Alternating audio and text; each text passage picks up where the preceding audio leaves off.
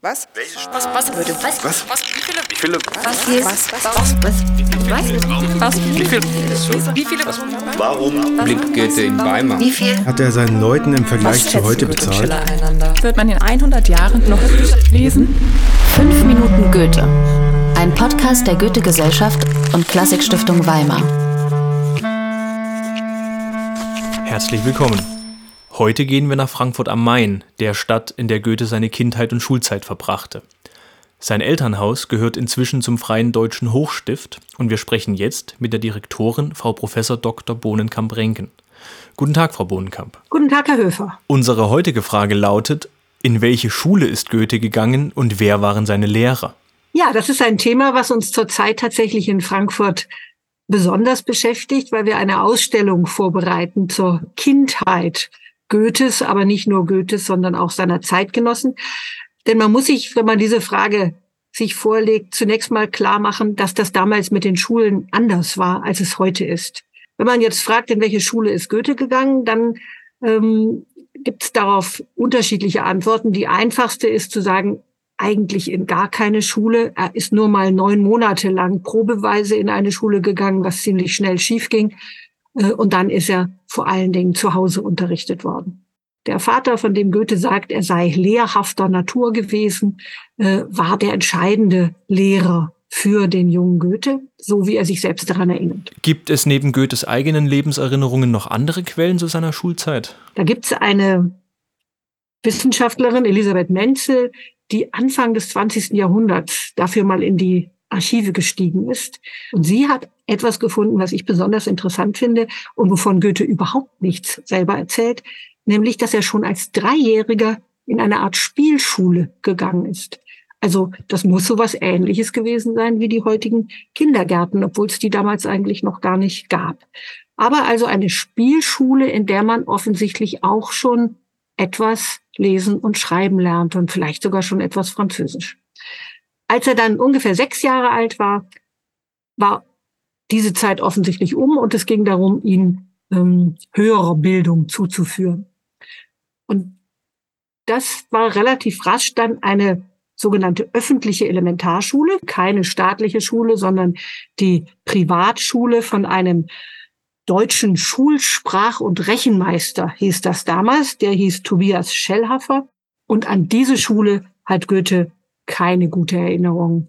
Da erzählt er uns in Dichtung und Wahrheit, dass er da nur ganz kurz gewesen sei und dass das ziemlich unerträglich war, weil er da in Kontakt kam mit lauter Kindern aus, ja, aus Haushalten, die für ihn ungewohnte Verhaltensweisen an den Tag legten. Also da fühlte er sich unwohl und wurde wohl auch gehänselt und es war nicht sehr erfreulich für ihn. Goethe wurde als Schüler gemobbt? Wie gemein. Hat er sich gewehrt? Wurde ihm geholfen? Das endete dann auch relativ rasch, denn er bekam die Pocken. Und das war damals eine ziemlich äh, schlimme Krankheit. Äh, und danach hat Goethes Vater ihn nie wieder in eine öffentliche Schule geschickt. Allerdings hat er eben dann eine ganze Reihe von Privatlehrern für den Sohn engagiert, die ins Haus kamen. Und da muss man, glaube ich, jetzt noch ein bisschen ergänzen, wie die Situation zu Hause war bei Goethe. Was war das für eine Familie, in die er hineingeboren wurde? Und da ist es eben sehr wichtig, dass der Vater ein Vermögen geerbt hatte. Und das heißt auch, er hatte genug Geld, um Lehrer zu bezahlen. Die kamen, um den Sohn zu unterrichten. Mhm. Reiche Eltern und Privatlehrer als Hilfsmittel gegen Mobbing. Das wünscht man natürlich allen, ist aber als bildungspolitische Maßnahme wohl nicht so einfach umzusetzen. Na mal sehen, was sich noch von Goethes Schullaufbahn lernen lässt. Lässt sich herausfinden, in welchen Fächern Goethe unterrichtet wurde? Der erste wichtige Lehrer war einer, der vor allen Dingen schreiben konnte. Also jemand, der die schöne Schrift beherrschte. Der aber ganz offensichtlich den Kindern, also Goethe und seiner Schwester, nicht nur Schrift beigebracht hat, sondern auch Anfangsgründe im Rechnen, in Geografie, in Geschichte, wahrscheinlich sogar in Naturkunde. Die, die wichtigste äh, Kompetenz war allerdings das Schreiben lernen. Und der zweite wichtige Lehrer, der auch ins Haus kam, war dann der Lateinlehrer. Denn man muss sich vorstellen, dass Latein zu lernen für einen, ja, für einen Bildungsbürger äh, eine ganz zentrale Kompetenz war. Wurde Goethe auch in Fächern unterrichtet, die es heute nicht mehr gibt? Ja, also zumindest würden wir das nicht normalerweise in den Schulunterricht rechnen. Er hat auch Fechten gelernt zum Beispiel. Kann man natürlich heute auch noch lernen, aber gehört nicht mehr zu den sozusagen selbstverständlichen Ausbildungsteilen, während das damals wohl dazugehörte, dass er auch Fechten lernt und Reiten. Fechten und Reiten. Da würden mir auf jeden Fall langweiligere Schulfächer einfallen. Aber klar braucht man heute nicht mehr so dringend. Was wären denn Dinge, die heute eher unterrichtet werden sollten? Prüfungsfragen, Beantwortungs-Apps programmieren oder Solarzellen selber basteln oder Einführung in Fremdenfreundlichkeit? Also im Ernst, sowas wie Psychologie, Nachhaltigkeit, Cybersicherheit, künstliche Intelligenz, Internet of Things, also was eben. Auf jeden Fall sollten wir mehr gute Bücher lesen. Da sind wir uns einig, oder?